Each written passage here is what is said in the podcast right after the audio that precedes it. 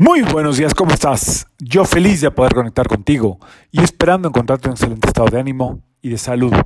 La breve al día de hoy, miércoles 27 de septiembre del 2023, está regida por energía de Mercurio y de Marte.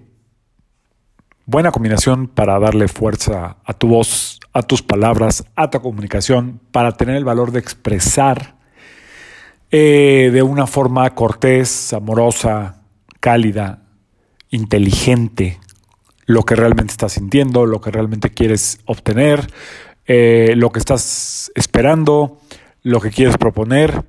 Esta es la energía del día de hoy, poderosa, ¿eh? altamente poderosa. Eh, tenemos como mucha eh, tenemos como muy buen augurio para, para el día de hoy para manifestar la palabra y eh, o manifestarnos a través de la palabra. Entonces espero que lo puedas usar inteligentemente, que tu palabra sea para elevar al otro, que tu palabra sea para eh, hacer sentir bien al otro.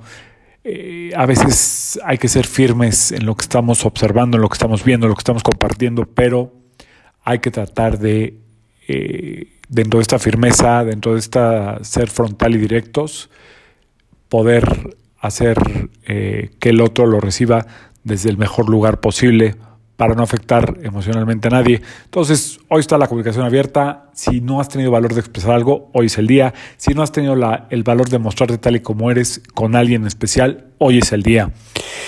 Hoy hace dos años murió mi mamá, el 27 de septiembre del 2021, y les cuento que eh, primero es un dolor que yo no conocí, no, no, así como me dicen, es que esto que siento por el amor y la pasión no lo conocía, pues yo este dolor no lo conocía.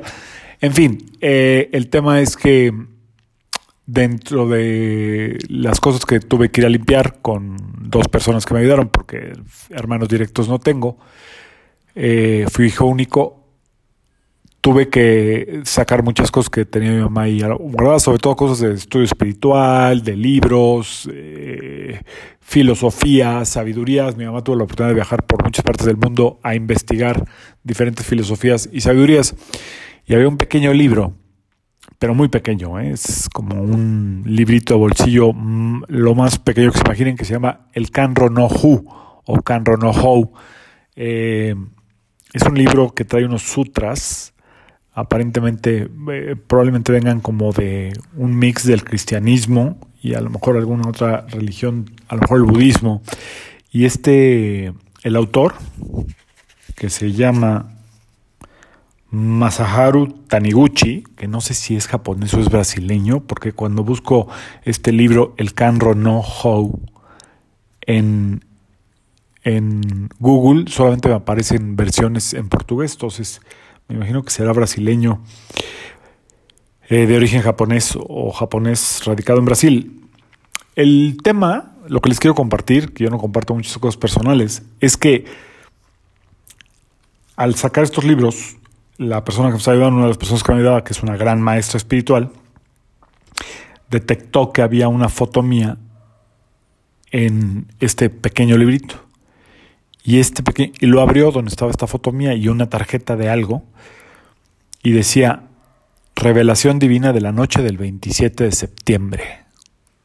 O sea, como si hubiera sabido el día que se iba a morir. Dice aquí, revelación divina, de la, se ve que era un libro que hacía mucho no habría, ¿eh? Revelación divina de la noche del 27 de septiembre de 1931. Les voy a compartir lo que dice aquí. Es rápido. Ha llegado la hora. Ahora todos los enfermos pueden levantarse. Ha llegado la hora en que la enfermedad ya no existe para ti. Hace dos mil años Jesús curó enfermos que se hallaban a distancia con sus palabras. Tal como lo habéis creído, se hará con vosotros. O sea, que si lo crees, lo puedes lograr. Te puedes sanar a través de las palabras.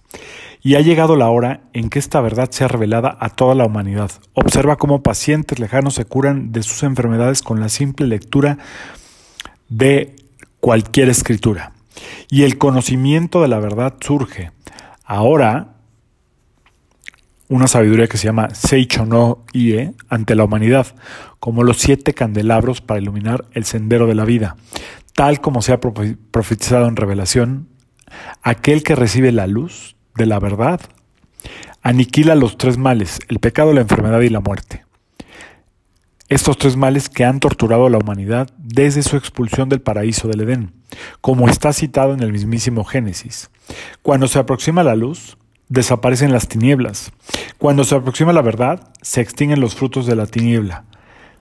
El pecado, la enfermedad y la muerte. El pecado lo menciona aquí como algo que tú mismo eh, nos corrompemos por, por no aceptar nuestra verdadera eh, esencia.